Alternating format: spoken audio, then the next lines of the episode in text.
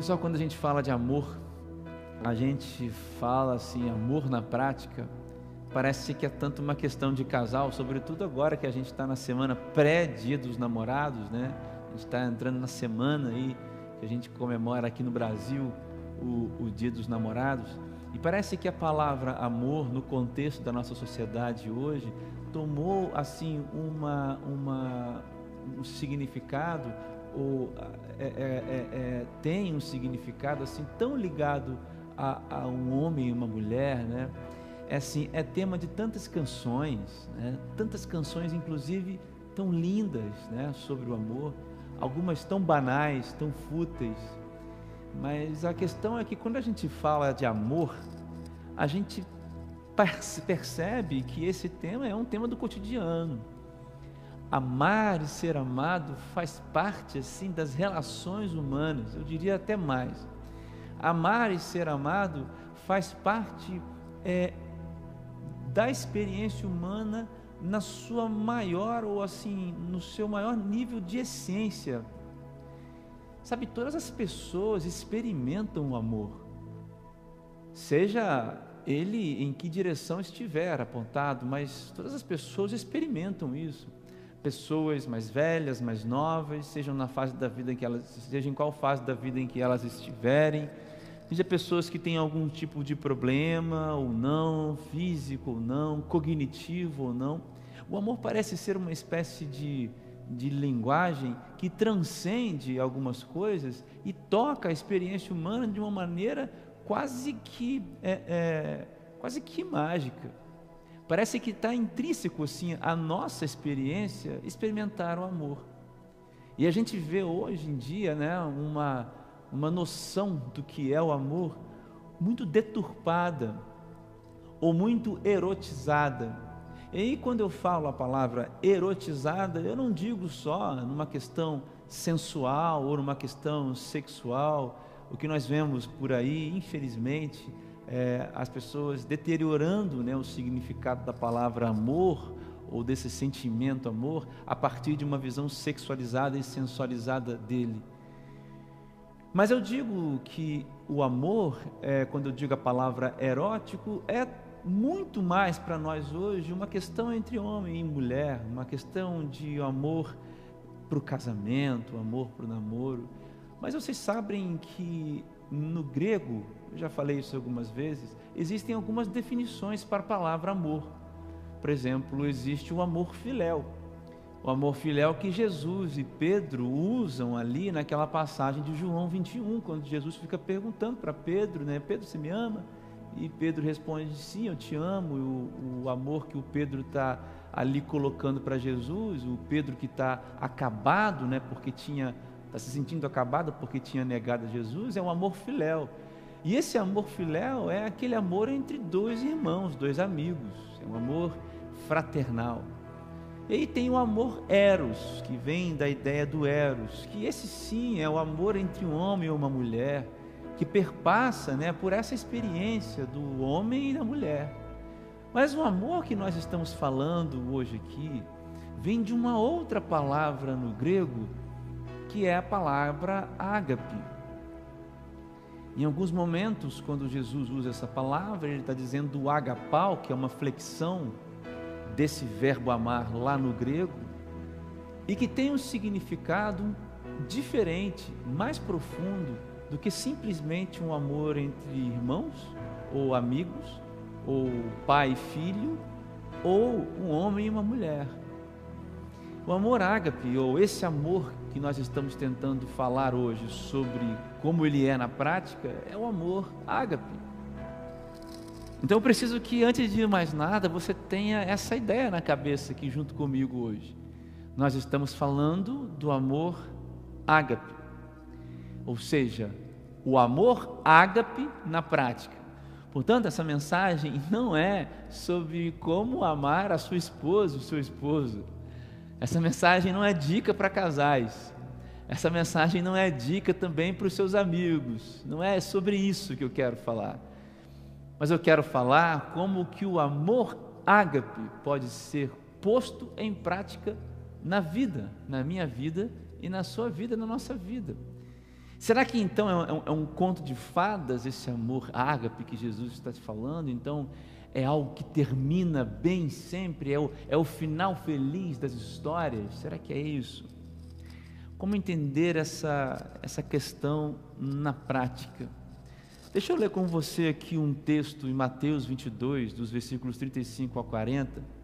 E aí você pode abrir a sua Bíblia se você tiver aí, cara. E se você não tiver a sua Bíblia, não tem problema não, que eu vou lendo aqui com você. E aí Mateus 22 diz assim, olha, e um deles, doutor da lei, interrogou, interrogou Jesus para o experimentar. Eles estavam tentando pegar Jesus. Os caras queriam pegar Jesus em alguma coisa dizendo: Mestre, qual é o grande mandamento da lei? Aí Jesus lhe disse-lhe: Amarás ao Senhor Deus de todo o teu coração, toda a tua alma e de todo o teu entendimento, ou todo o teu pensamento. E aí, Jesus falou: Este é o primeiro mandamento, o primeiro e grande mandamento. E o segundo, semelhante a este, é: Amarás o teu próximo como a ti mesmo. Destes dois mandamentos dependem toda a lei e os profetas. Agora veja comigo aqui, quando Jesus diz, olha, amarás o Senhor teu Deus de todo o teu coração, de toda a tua alma, de todo o teu pensamento, Jesus está citando a lei, aquela dada a Moisés. Você lembra dessa, dessa história? Quando Moisés sobe o monte e Deus dá a lei a Moisés com o povo ali no deserto, você lembra disso? Deus dá dez mandamentos ali a Moisés e, inclusive, uma série de outras leis envolvendo a prática, a liturgia do, do, do, culto que eles prestavam a Deus. Ali, por exemplo, no livro de Levítico, em Êxodo e Levítico você vai ver isso. E aí Jesus então está citando lá um texto de Deuteronômio, quando ele está falando aqui lá do Pentateuco, os cinco primeiros livros da Bíblia. E essas pessoas que perguntaram a Jesus eram grandes conhecedores dessa, dessa lei. Eram os doutores da lei. Que lei, André? Que negócio de lei é esse? Dessa lei, cara, desses cinco, desses cinco livros.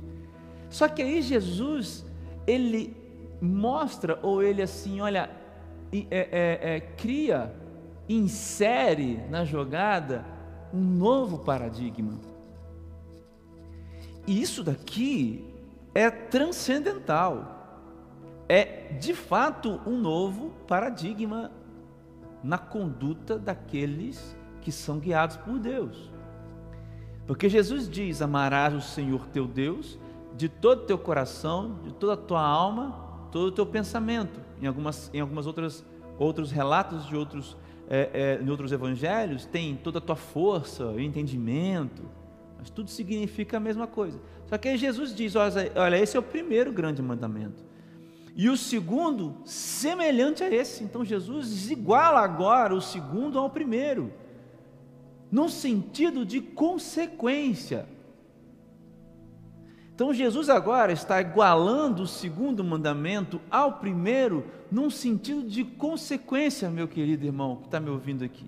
Ele diz então, ó, amarás o teu próximo como a ti mesmo. E destes dois mandamentos dependem a, a, toda a lei e os profetas. E esse amarás o teu próximo como a ti mesmo é que é a grande sacada do amor na prática. Não só, mas amar a Deus e amar ao próximo como sendo uma, um mesmo amor em direções diferentes.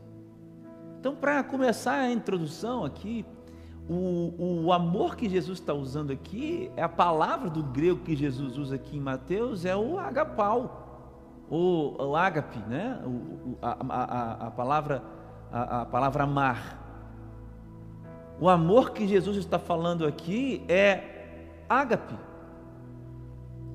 E Jesus está dizendo para mim e para você o seguinte: olha, o amor a vocês, o amor de vocês, deve ser inteiramente, ó, na vertical, a Deus. Vocês têm que amar a Deus com todo o seu coração, de toda a sua alma, de todo o seu pensamento. E Jesus está dizendo: olha, e da mesma maneira vocês aplicam esse amor na horizontal, aos outros. O próximo aqui são os outros que nos cercam. Porque Jesus, ele não exclui do discurso, Jesus é fantástico nas suas, nas suas aplicações didáticas, porque Jesus, Jesus é, é Deus, 100% homem, 100% Deus, e Jesus entende muito bem a experiência da vida humana. Então Jesus está falando para o homem que convive com o homem. Então Jesus está dizendo o seguinte: olha, se você ama a Deus, vai amar ao próximo. Então, doutores da lei, não existe um amar a Deus cumprindo ritos se você também não ama o próximo. E é, e é nessa relação de cruz, nessa relação da cruz, existe uma analogia com a cruz para entender essa questão do amor aqui, que é interessante na teologia, que é o amor em forma de cruz. Porque assim, é um amor que vai para Deus, de nós para Deus, e um amor que vem de nós para os outros. Então, é nessa analogia, nesses vetores, para quem é da matemática, nessa vetorização aí, ó. é nisso, nesse sentido de cruz, que está o amor, a, a, a, o amor ágape na prática. Então, assim, entendendo o texto que Jesus aqui está dizendo, lá em Mateus 22, basicamente é isso. O amor ágape, o amor que Deus manda, que seja vivido na prática é um amor ágape para Deus, para com Deus, e um amor ágape para com os outros. Então, essa, isso que eu fiz agora foi a explicação do texto. E agora eu quero aplicar a mensagem com você. Hoje a, o nosso sermão é um pouco diferente. O nosso sermão vai partir muito das aplicações. Então agora eu quero aplicar esse ensinamento de Jesus, esse novo paradigma de Jesus nas nossas vidas. Eu quero fazer cinco aplicações com você aqui hoje. Você já entendeu então o que eu disse? O conceito teológico, a explicação teológica, eu já acabei de fazer aqui, foi isso agora que eu fiz. O que eu quero daqui para frente é trazer cinco aplicações desse amor em forma de cruz para mim e para você. Isso é o amor ágape na prática. Estamos juntos aqui? Vamos lá então. Primeira aplicação é que é a seguinte: viver o amor, da, o amor na prática só é possível, primeira aplicação, através de uma rendição total a Deus. Ó, primeira aplicação, Viver o amor na prática só é possível através de uma rendição total a Deus. É isso que o texto está ensinando. O texto é o nosso guia, porque Jesus está dizendo: de, amarás o Senhor teu Deus de todo o teu coração, de toda a tua alma e de todo o teu pensamento. Em algumas versões, força e entendimento também entram. Agora, deixa eu explicar para você isso aqui: coração, alma e pensamento, o que Jesus quer dizer com essas três expressões é o seguinte: com tudo o que faz você ser você.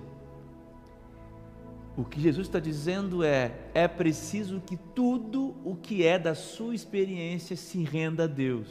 Ó, todos os seus pensamentos, a sua razão precisa estar rendida a Deus. Esse é o amor ágape na prática. O amor ágape na prática, no sentido vertical a Deus, é aquele onde a razão está rendida a Deus. Razão, meu querido irmão, não estou falando de emoções, eu estou falando de razão. Muitas vezes na vida, a fé é produto de razão. Muitas vezes na vida a fé é produto da razão, na ordem da razão. Você estava lá quando Deus criou o mundo? Você, eu creio que não, eu creio que ninguém que me ouça aqui, e se tiver, eu gostaria muito de conhecer. Você consegue entender a, a, a teoria que explica o Big Bang, por exemplo? Porque a teoria do Big Bang, ela não exclui Deus como um criador, mas ela procura modelos matemáticos para entender a criação. Mas olha, ela não consegue chegar no ponto de origem. Ela chega micros, micros, micros, perdão, mili, milissegundos depois. Não consegue chegar naquele ponto de origem onde o universo acontece, as coisas acontecem. Ela não exclui Deus da criação, mas ela não consegue chegar naquele ponto. E o que é uma fé, então? Uma razão aplicada aqui. Você sabe que foi Deus quem criou o universo. Você pode provar isso, André? Eu não consigo. Você pode, André, provar que Deus fez o universo?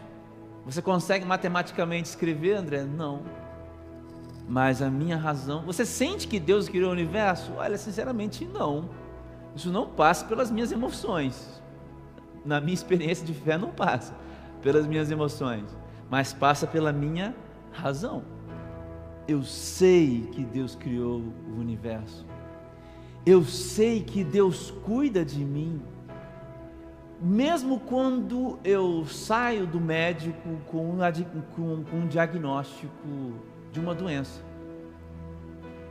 Porque as emoções apontam para outro lado, mas a razão precisa estar submetida a Deus. Você está entendendo o que Jesus está dizendo aqui quando ele diz: Olha, amar ao Senhor Deus de todo teu coração, todo o teu alma, todo teu pensamento, é da ordem da razão. Mas Jesus também, ah, ele fala dessa rendição através dos desejos. E aqui está um grande, aqui está aqui tá uma grande, uma grande questão do amor na prática, o desejo. Porque, meu irmão, você e eu somos corrompidos pelo pecado. Sabe o que é, significa esse negócio? Negócio de corrompido pelo pecado? Porque você deve ouvir isso por aí e fala, tá, mas e daí? Tu tem, tem uma marca, tem um, uma cicatriz, Fizeram uma tatuagem em mim, cara, e eu não estou vendo? Não, cara. Esse negócio é demonstrado através dos seus desejos. É o seu desejo, é isso aí, o desejo. Você naturalmente tem o desejo pelas coisas erradas, pelo pecado. Você, você e eu, nós naturalmente temos o desejo pelas coisas do, do mal, do pecado. Essa é a luta que milita entre nós, que Paulo fala, entre a carne e o espírito. Aqueles que são é, nascidos de novo, eles recebem o Espírito Santo, que é uma pessoa que habita em nós e fala com a gente, nos fortalece, nos santifica a vencer essa luta. E essa luta está na atitude do desejo. O que Jesus está dizendo, o amor na prática, no sentido vertical, os seus desejos têm que estar submetidos a Deus, têm que estar rendidos a Deus. Então, quais são os seus desejos? É da ordem do corpo humano, de um homem, por exemplo, olhar uma mulher bonita na rua passando e ter desejos. E é da ordem do pecado, ou seja, naturalidade do pecado, conceber esse desejo e conceber atos sexuais, sensuais, na sua mente. É aí que está o pecado. Jesus muda esse paradigma também, num dos textos no Evangelho. Jesus diz: Olha, é do coração que precede toda, todo o pecado. O que Jesus está querendo dizer é o desejo. É, e isso, meu querido, não é uma mudança assim, ó, mudou hoje para amanhã mas é um relacionamento com Deus, como a gente pregou ontem lá no evento da segunda igreja, no Interligados, é o relacionamento com Deus que te transforma. É ser Deus por quem é ser Deus o que ele é, que faz você ser quem você deve ser a partir do relacionamento com ele. Há uma inversão de valores e os seus desejos ficam submetidos a esses valores porque você é rendido a Deus. Então o que você deseja mais? O que a pessoa que vive o amor na prática deseja mais? Sabe o que é? Sabe qual é o desejo? O Davizão, cara, o rei Davi respondeu lá no Salmo 51. O desejo é agradar a Deus. Esse agradar a Deus está dentro de ter um coração renovado. Me dá um coração novo, Senhor. Posso, o, o, o, o, rei Davi fala isso lá no, no Salmo 51. Ele diz: Olha, o meu desejo é morar, eu quero ficar aqui para sempre na Sua presença. O desejo está rendido a Deus. E ainda nesse primeiro ponto, né, de uma rendição total a Deus com a razão e com os desejos, estão também as emoções. E aqui nas emoções, pessoal, o que eu quero dizer com emoções está muito ligado a assim a, a, a verdade, a, perdão, a mentiras que o, o diabo ele coloca nas nossas mentes. Porque veja bem, vamos falar só de algumas emoções de hoje, algumas doenças da alma de hoje. É, a, o pânico, o, o, a ansiedade, a depressão, essas coisas têm a ver com algumas situações que a gente vive na vida, porque a vida é assim, né? A vida é má porque nós somos maus. E aí a gente tira algumas lições dessas coisas, e essas coisas afetam as emoções.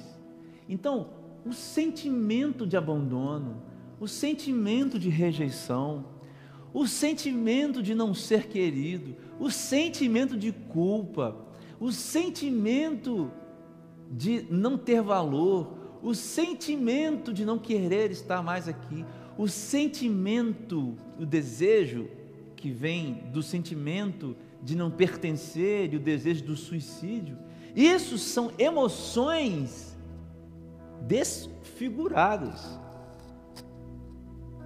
É isso mesmo. Nós precisamos ter emoções sadias diante de Deus. Isso é um processo, meu irmão. Isso também não acontece da noite para o dia. Deus pode curar? Deus pode curar. Mas veja, quando a gente tem, olha só, razão, ó, razão, desejos, assim, isso que diante de Deus, rendido a Deus, nós temos atitudes diferentes. Então, quando uma pessoa diz algo para gente, fala algo para gente, isso passa pela razão que está rendida a Deus. Opa, eu não sou isso, eu sou um filho de Deus amado. Então as emoções não serão afetadas pelas mentiras do diabo. Quando você vai namorar, vai, vai se dar a alguém em namoro, antes de você encontrar essa pessoa, perdão, antes de você se entregar o seu coração a essa pessoa, você ora, você pede a Deus, você vê se tem condições de casar ou não, porque é para isso que serve o namoro, e aí você está protegendo que as suas emoções, porque a sua razão e o seu desejo se submeteram a Deus. Entenderam? Entenderam como que, que, que, que o amor a Deus, ele, ele, ele, ele, é, a rendição, perdão, rendição total a Deus, esse amor que é através de uma rendição também, né, total a Deus, ele muda o, o, o ser humano. Você está entendendo? Então, o que Jesus está dizendo aqui na primeira aplicação que a gente faz é uma rendição total do ser a Deus, cara. Razão rendida a Deus, desejos rendidos a Deus. Olha, como resultado, as emoções também, também estarão rendidas a Deus. O que, que eu faço para aprender isso tudo, André? Primeiro, você não pode caminhar sozinho na fé, cara. Você tem que entrar, você tem que estar caminhando numa igreja. Você tem que andar com pessoas numa igreja. Alguém você tem que ler a Bíblia, você tem que orar, você tem que deixar que moralmente as suas ações do dia a dia sejam guiadas pelo Espírito Santo. Você tem que ir vencendo a luta da carne contra o espírito. E a gente pode fazer uma mensagem só a respeito desse primeiro mandamento. E, de fato, né, pessoal? Nós já temos uma série de mensagens que não está gravada, mas eu pretendo refazê-la, que é só sobre esse primeiro mandamento, que, que é uma, todo o seu coração, todo o seu entendimento e toda a sua alma. Mas é basicamente são ações morais que você vai ter no dia a dia, cara.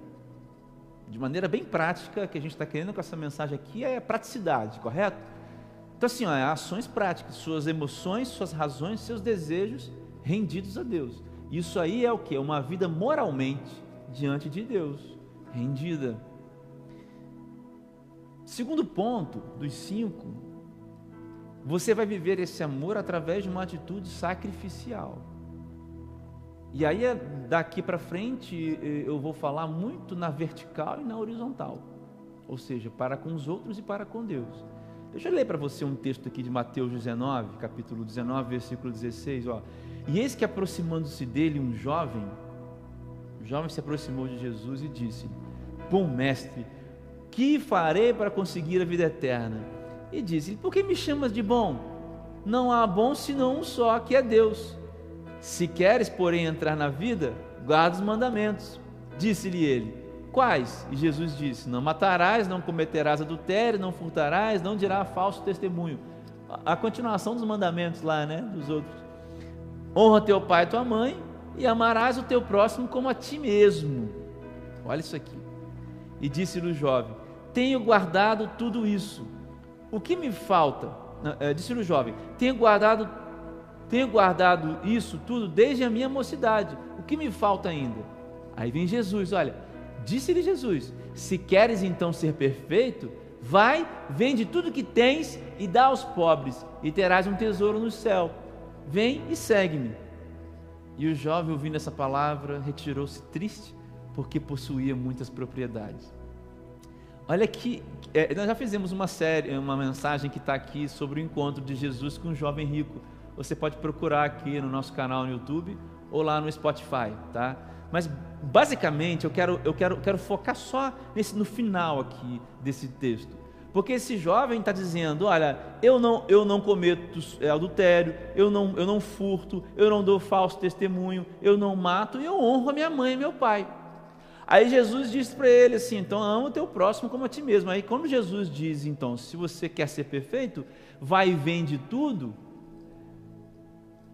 O que, que falta para esse jovem rico aqui? Qual é a atitude que falta para ele?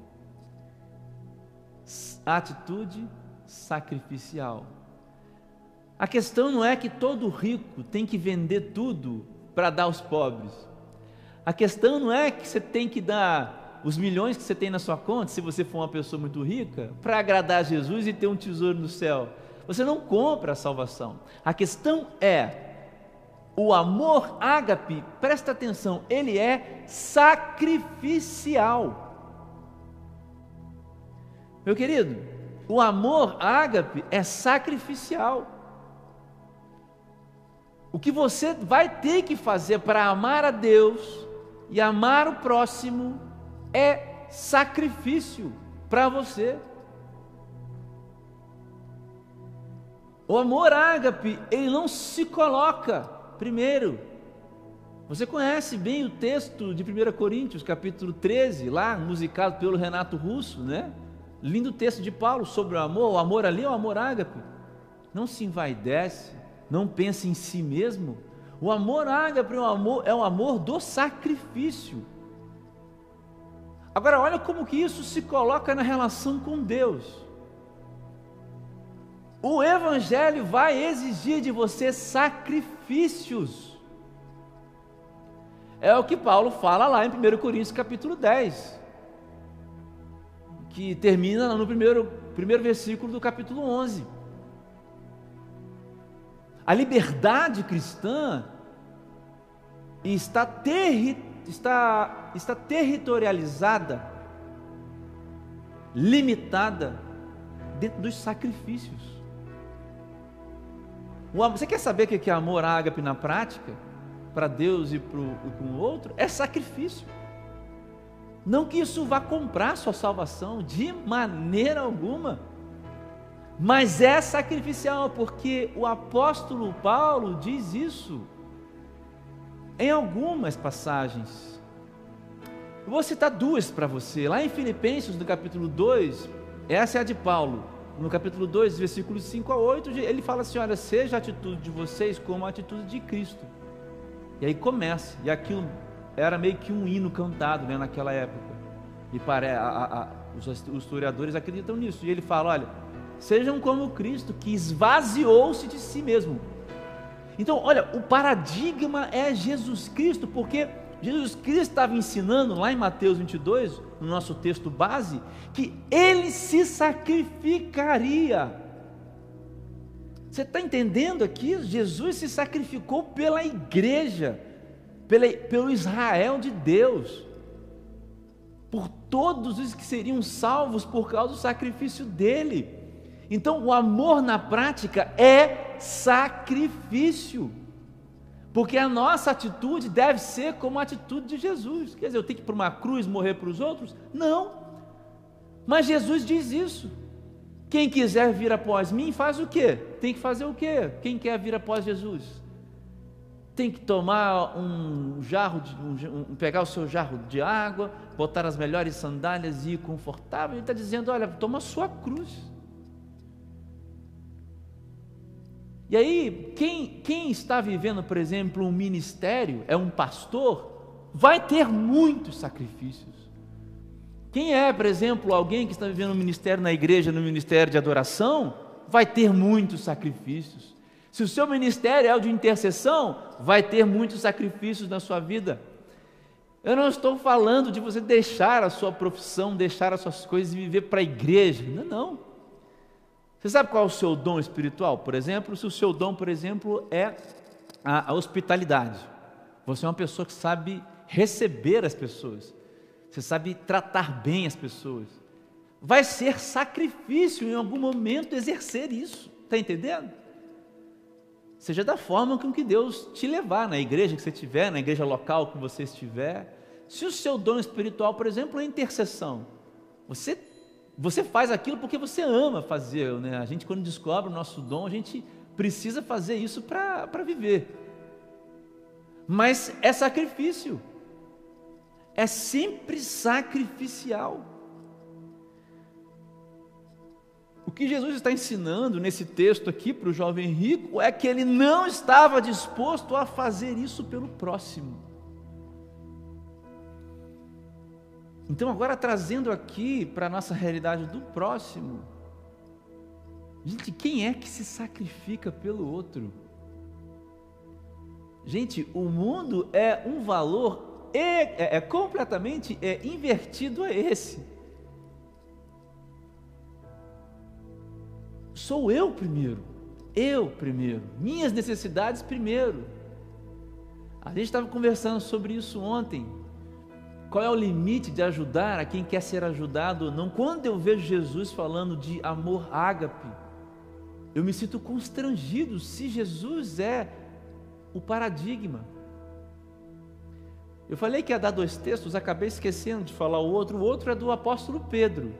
Lá em 1 Pedro, capítulo Pedro, capítulo 2, versículo 21. 20 e 21. Lá o apóstolo Pedro está falando assim: olha, que que grandeza há, olha só, que grandeza há em você ser açoitado por ter feito mal? Ou seja, qual é a grandeza de você, ter que ser, de você ser castigado por ter feito algo mal? Por exemplo, você ter sido preso por ter, por, por ter roubado, isso é justiça. Mas agora, aquele que sofre por ter feito o bem, esse agrada a Deus, porque ele está sendo conforme Cristo. Abre a sua Bíblia e vê aí. 1 Pedro, capítulo 2, versículos 20 e 21. Então, o, o ganho, o amor ágape na prática é esse, cara. É o que vai sofrer o açoite por ter feito o bem. Jesus ele inverte a lógica. Primeira maneira, primeira aplicação, através de uma rendição total, total a Deus.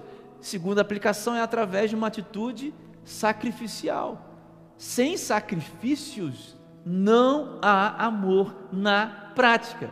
E olha, isso tudo aqui engloba, engloba tudo. A relação que você tem com a sua mulher ou com o seu esposo, que é uma relação eros, de amor eros, ok? Mas ela tem que estar pautada no amor ágape. É preciso se sacrificar com o seu filho, com o seu colega de trabalho, com os irmãos na igreja. É, é aí que o amor se aperfeiçoa, na capacidade do outro se colocar, de você se colocar no lugar do outro e perguntar como ele se sentiria. o que ele precisa e o que, que eu posso fazer. Isso aí é o sacrifício. Então não venha com o discurso de que ama a Deus, se você não tem ágape, amor sacrifício, sacrificial, que se coloca no lugar dos outros pelas pessoas. Não venham me falar que você ama a Deus se a sua, se, se a sua prática do Evangelho não exige sacrifício de você. Não me venha falar disso. Se alguém está pregando para você isso aí pelas internets, pelos grandes pregadores do coaching, da teologia do coaching, da teologia da prosperidade, me desculpa, aqui eu estou pregando a Bíblia. O paradigma é Jesus, o paradigma é sacrifício. O terceiro ponto é que é através da obediência. A terceira aplicação que a gente vê aqui em Jesus, aqui no Mateus capítulo 22, é que ele está falando de obediência, cara. Olha o que, que Jesus diz gente, olha só, lá em João 14, 15, presta atenção, ó, olha aqui. Jesus é, rapaz, olha só, é um versículo pequenininho, olha aqui, ó. Se vocês me amam, obedecerão os meus mandamentos. Eu preciso falar mais alguma coisa? E olha como essa obediência tem tudo a ver com o próprio conceito de amor ágape, que é um amor sacrificial. Quem ama a Jesus, como Jesus deve ser amado, como Deus deve ser amado, lembra? Todas as suas razões, emoções e desejos. Então, esse daí obedecerá os mandamentos de Deus, de Jesus. E isso daqui, cara, é a parte do Evangelho que machuca um pouquinho falar. Porque a gente vai cantar e a gente canta sobre estar nos braços de Jesus. A gente ama estar nos braços de Jesus. Mas se você ama só ser abraçado por Jesus, eu tendo a acreditar que você não ama Jesus. Porque quem ama Jesus obedece os mandamentos que ele deixou. Então, assim, nesse ponto aqui de aplicação da nossa mensagem, eu preciso perguntar: você sabe quais são os mandamentos que Jesus deixou? Você sabe por acaso o que Jesus pede de mim, de você? Você já parou para estudar a Bíblia? Porque na Bíblia estão os mandamentos de Jesus. Você quer conhecer alguns? Leia o livro de João, por exemplo, o Evangelho de Jesus, né? O ministério, a vida e o ministério de Jesus, segundo o apóstolo João, dos evangelhos ali na Bíblia. Ou se, se você quiser ler o, o, relato de Lucas, também tem, ou de Mateus, ou de Marcos. Esses quatro evangelhos relatam assim a, o nascimento, a vida, o ministério, a morte e a ressurreição de Jesus, e as palavras dele. Então assim, tá muito bom a gente cantar pular, e a gente, presença de Deus, e Deus me abraçou, e Deus curou. Mas se você ama Jesus, você obedece os seus mandamentos. E a questão é que os mandamentos de Jesus são esses mandamentos, olha, que vão gerar a luta entre carne e espírito. Então, assim, cara, se tá bom demais para você seguir o Evangelho, você tá, tá meio estranho. Eu não estou falando que isso não é feliz, não, viu? A felicidade é obedecer a Jesus. Só vem coisa boa de obedecer a Jesus. Porque coisa boa aqui não é dinheiro, não é realização profissional. Coisa boa é sentir que se depende. Eu falo sempre isso, né? A melhor tradução de felicidade é dependência de Deus. Né? A melhor tradução, já falei isso tanto na minha vida, sobretudo quando eu me converti e comecei a pregar, eu falava só sobre isso, ficava falando sobre esse negócio, onde quer que eu ia, cara ficava pregando isso. Então, assim, a, a, a obediência é esse aqui. Se vocês amam a Jesus, e não esse discurso de Jesus me abraça, Jesus me dá as coisas, Jesus me amou, Jesus é, é o amor. Se você conhece, se você ama Jesus, você vai obedecer os mandamentos. Então, se você ama Jesus, você não vai ser uma pessoa que levanta a mão e chora na adoração, não. Você pode fazer isso, óbvio, claro, eu faço isso, cara, eu faço isso, isso aí. Se você ama Jesus, não quer dizer que você vai chorar no seu quarto, não. Eu choro nas minhas orações, eu estou sendo meio chorão. Pessoal sabe que eu fico meio chorão, vou orando, vou chorando. Mas se eu amo a Jesus, se eu, André, amo a Jesus, eu preciso obedecer os mandamentos de Jesus. Então tá, amor na prática é isso aqui. Terceiro ponto é obediência. Obedecer o que Jesus diz. Quarto ponto é, e a quarta aplicação que eu vejo Jesus dizendo aqui é assim, olha, é fazer do amor ágape o motivo das minhas ações. Porque quando Jesus diz assim, gente, olha, que quando Jesus diz assim, olha, amar ao Senhor seu Deus sobre todas as coisas e amar ao próximo, Jesus está dizendo assim, olha, olha, presta atenção, é, está dizendo assim, olha, tudo que compreende, eu já sempre falei, eu sempre falo isso, tudo que compreende a experiência de vida não escapa do filtro do amor ágape como você vive para Deus, com Deus, como você vive com os outros, para os outros, passa pelo filtro do amor, ágape. A minha quarta aplicação do texto lá de Mateus 22, nosso texto base, Mateus 22, 35 a 40. É fazer do amor o motivo das minhas ações. Isso, isso, isso aqui é extremamente difícil. Porque também envolve a, o sacrifício, a obediência, e envolve tudo que é o amor ágape. Nas dimensões verticais e na dimensão, dimensões vertical e horizontal. Então eu faço o que faço, eu, eu vivo o que vivo, porque eu amo a Deus sobre todas as coisas e eu amo o próximo como a mim mesmo, mas eu amo ágape. Então, na hora de dar aula, você está assistindo hoje o, o Celebra Raiz dentro de uma escola de música. Aqui é muito legal, gente. Aqui tem um cenário, aqui tem um quadro, cara, do meu lado aqui o quadro. E aqui tem aula. Tem uma para criança, tem uma para gente mais velha um pouco. E eu sou um músico. Então, assim, na hora de dar aula, essa ação precisa passar pelo amor ágape. Tem que fazer isso em amor. Eu, eu, também sou cientista, eu faço pesquisa. André, o que, que tem a ver? Tem a ver.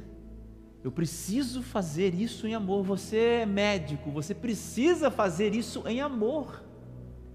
Você é administrador de empresas, você é psicólogo, você é estudante, você é atendente, engenheiro, não sei, pastor, é, é cantor. Você precisa fazer do amor ágape o motivo das suas ações, porque é sobre amar a Deus e o próximo.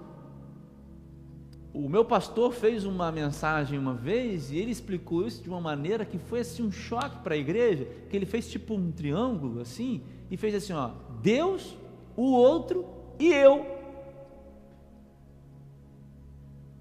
Então, você é o que é, faz o que faz na vida, joga bola, vai vai fazer que coisa para honra e glória de Deus. Isso significa fazer essas coisas a partir do amor, o motivo das coisas que você faz. Olha o que, que o Paulo diz lá naquele texto de 1 Coríntios 13, dos versículos 1 a 3. Olha só. Olha, se eu falasse a língua dos homens, o sentido aqui é se eu fosse muito inteligente, se eu entendesse todas as coisas da ciência e a dos anjos, se eu fosse um cara muito espiritual, mas não tivesse amor ágape, seria como um sino que ressoa, um símbolo que retine. Sabe o que é isso aqui? Bate num sino para você ver. A, a, onda sonora ela se propaga, e em um certo momento ela para de se propagar por uma série de questões físicas. Mas é isso que o apóstolo Paulo está dizendo. Você é um som que soa e logo acaba. Se eu tivesse o dom de profecias, Olha os profetas aí. Eis que vejo. E se cumprissem as profecias que você fala, se eu entendesse todos os mistérios de Deus, olha só isso aqui. Se eu entendesse os mistérios de Deus, ninguém entende, cara. E eu tivesse todo o conhecimento, é um, um Salomão, quando Salomão, no início ali do seu reinado, não Salomão do final do reinado, multiplicado por mil. E se eu tivesse uma fé que me permitisse mover montanhas? Se você fosse aquele cara que a sombra de Pedro passava e as pessoas eram curadas, ou por onde Pedro passava, mas se não tiver amor, eu nada seria. É sobre motivação, é sobre o motivo, meu irmão, está entendendo? Mas o, o, o, Paulo continua: e se eu desse tudo que eu tenho aos pobres, e entregasse o meu corpo para ser queimado, se você fosse um cara capaz de vender tudo que você tem e falar, eu vou dar para as pessoas o carro que eu tenho, a casa que eu tenho, as roupas que eu tenho, e se você falasse assim, eu vou morrer por Jesus, pelo Evangelho, se isso não for motivado pelo amor ágape, nada adiantaria isso é muito forte, isso aqui é muito profundo, porque homens morreram queimados porque amaram a Deus com amor ágape. E homens em silêncio vivem essa experiência aqui com as suas esposas, orando por elas, colocando elas em primeiro lugar. Esposas vivem isso com seus maridos, colocando eles em primeiro lugar no sentido de amá-los assim. Tem gente vivendo o Evangelho dessa maneira, colocando o outro em primeiro lugar, antes de si mesmo. Tem gente que vive o Evangelho conforme a gente vê nos livros. Me fugiu agora o nome, como é que eu posso esquecer o nome, um nome importante como esse? Mas é um, de gente que vive o evangelho puro e simples. Tem gente que consegue viver. São poucos, não são muitos. Porque tem gente que está vivendo o evangelho pelos motivos errados. Então, quando a gente prega que Deus pode te abençoar, para você ter fé, quando a gente faz uma mensagem pastoral de ânimo, tem que ser motivado pelo amor. Quando a gente faz uma mensagem de exortação dura, é motivado pelo amor. Quando a gente dá um passo de fé na vida, tem que ser motivado pelo amor. Tudo que a gente faz, o trabalho que a gente tem, o que a mãe que somos, o pai que somos, o irmão de sangue e irmão em Cristo, toda a experiência pessoal da vida humana é motivada por um amor que se sacrifica, um amor que te faz obedecer a Jesus. Meu irmão, hoje, hoje isso é tão difícil. Nós estamos numa sociedade que está vivendo uma pandemia. E ainda vemos alguém se colocando no lugar do outro. Mas na maioria das vezes, ou na maioria dos casos, é se eu tenho a comida, o arroz e o feijão no meu prato, então o outro ele tem que correr atrás dele do dele. E eu quero te convidar aqui nessa aplicação a fazer uma profunda análise da sua vida. O que é a sua vida?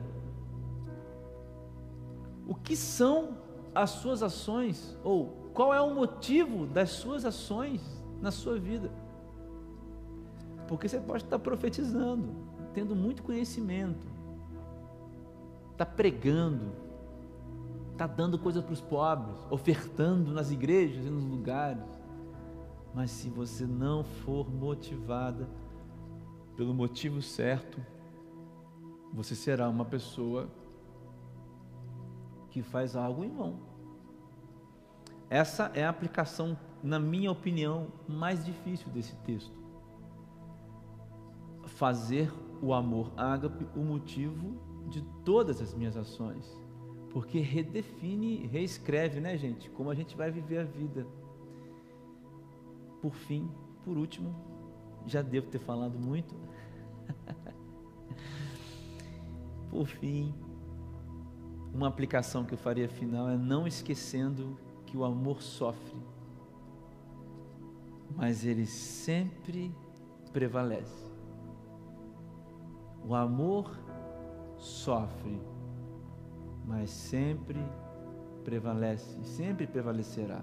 Nesse mesmo texto lá de Coríntios, capítulo 3, 1 eh, Coríntios, capítulo 13, no versículo 7, é, o apóstolo Paulo diz o seguinte: olha, o amor, a ágape, tudo sofre, tudo crê, tudo espera e tudo suporta. A gente tende a, a, a olhar para esse texto e frisar no advérbio, tudo. Esqueci o que é a classe gramatical. Mas essa palavra deu, deu um chute aqui, viu, gente? Mas na palavra tudo. Tudo, tudo, tudo, tudo. Mas a gente esquece, esquece do, do outro complemento. É tudo sofre. Tudo crê. Tudo, ó, suporta. Tudo espera. Não é tudo ri. Tudo sempre alegre. Tudo recebe tudo é, é, determina. Não. É tudo sofre, tudo crê, tudo espera, tudo suporta. O apóstolo Paulo está falando que esse amor é um amor que sofrerá para ser vivido, mas prevalecerá. Porque o último texto, perdão, o último versículo desse texto lá de Coríntios, 1 Coríntios capítulo 13, diz que, olha, restam três coisas. E dessas três coisas, a única que vai prevalecer para sempre é o amor.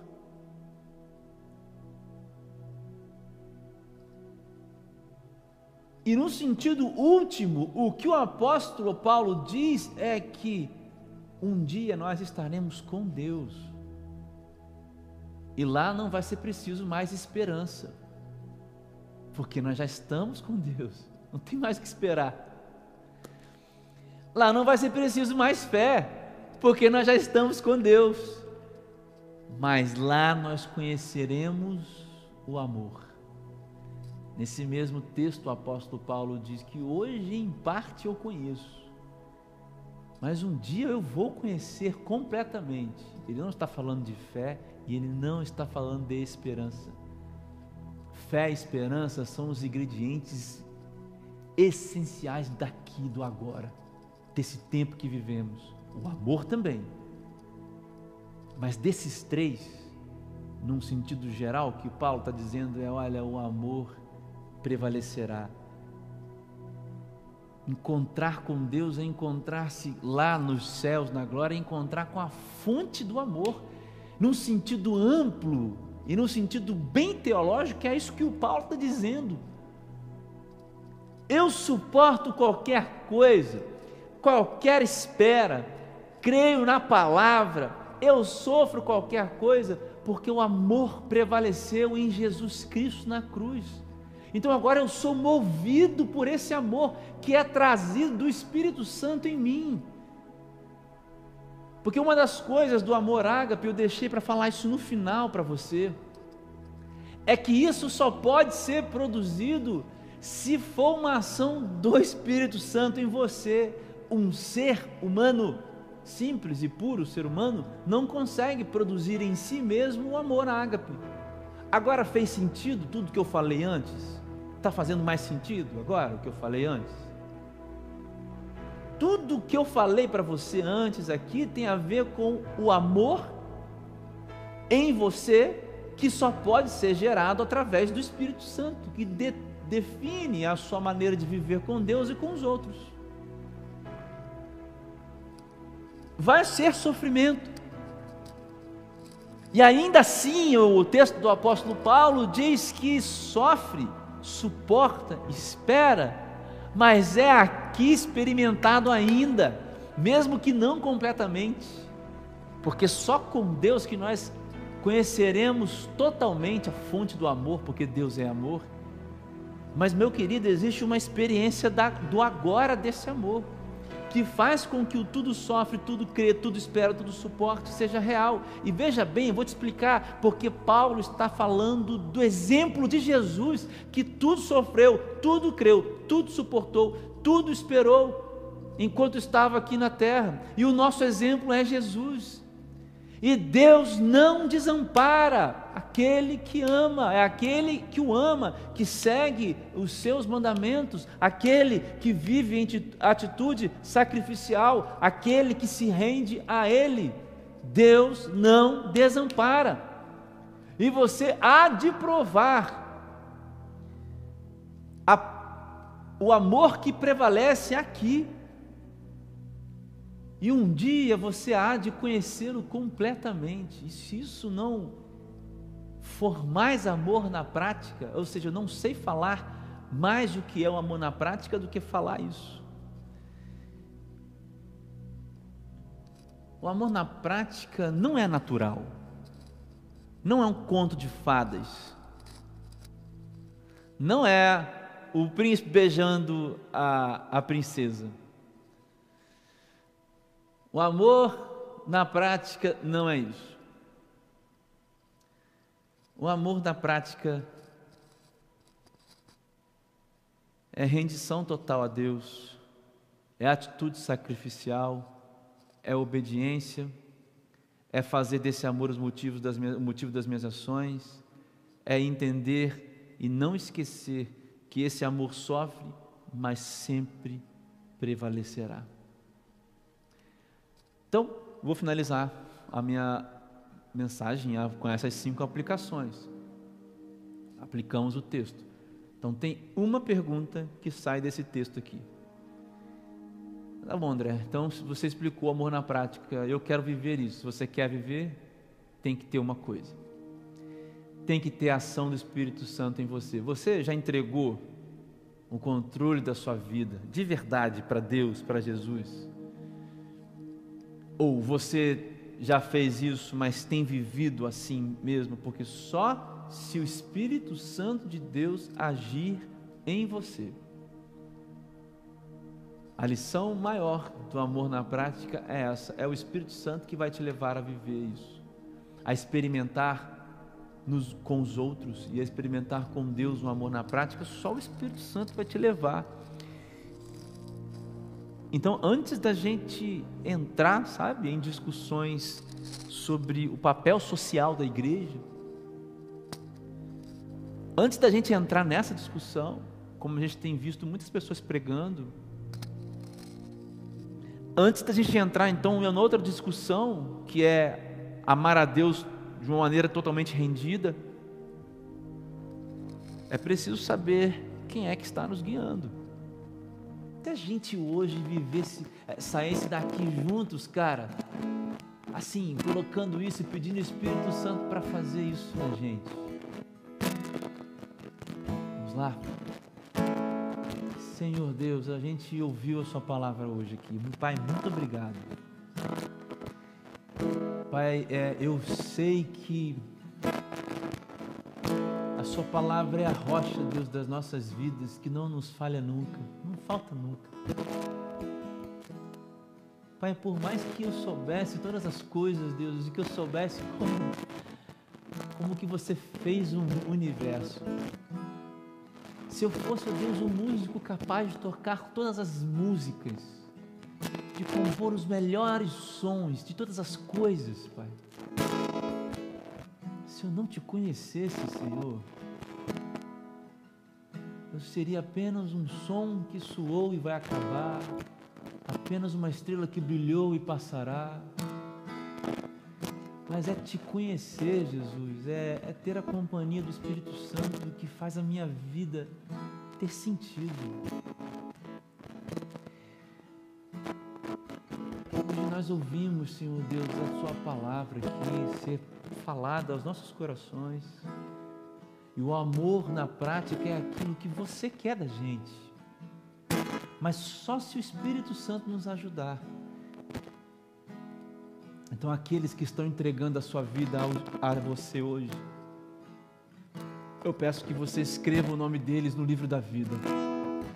E que o Espírito Santo faça hoje morada no coração, nos corações deles, nos corações deles, no nome de Jesus. E Pai, aqueles que, Senhor Deus, já têm entregado ou entregue a você as suas vidas, mas reconhecem, Deus, que precisam ir mais fundo nesse negócio desse amor na prática. Eu peço que o Espírito Santo hoje, ó Deus, uma porção nova do Espírito Santo seja dada das nossas vidas na segunda-feira, quando a gente for viver o trabalho, quando a gente for viver em casa, quando a gente for encontrar as pessoas, quando a gente encontrar os necessitados nas ruas, quando a gente encontrar, Deus, os nossos, as esposas, os maridos, os filhos, as filhas, os tios, os pais, os sobrinhos, os irmãos, da igreja e fora da igreja, quando a gente for exercer o nosso ministério, Senhor Deus, nos dá a motivação certa, nos dá a capacidade de nos sacrificarmos nos dá um amor que nos faça obedecer ao Senhor. Nos ensine, Espírito Santo, a nos rendermos completamente, razão, emoção e desejos a Ti. Deixe esquecer que o amor tudo sofre, tudo suporta, tudo crê, tudo espera e sempre prevalece. Essa é minha oração, Pai, nessa manhã, no nome de Jesus te agradecendo por tudo que foi feito aqui nesta manhã. Eu entrego, Senhor Deus, a vida dos meus irmãos nas tuas mãos.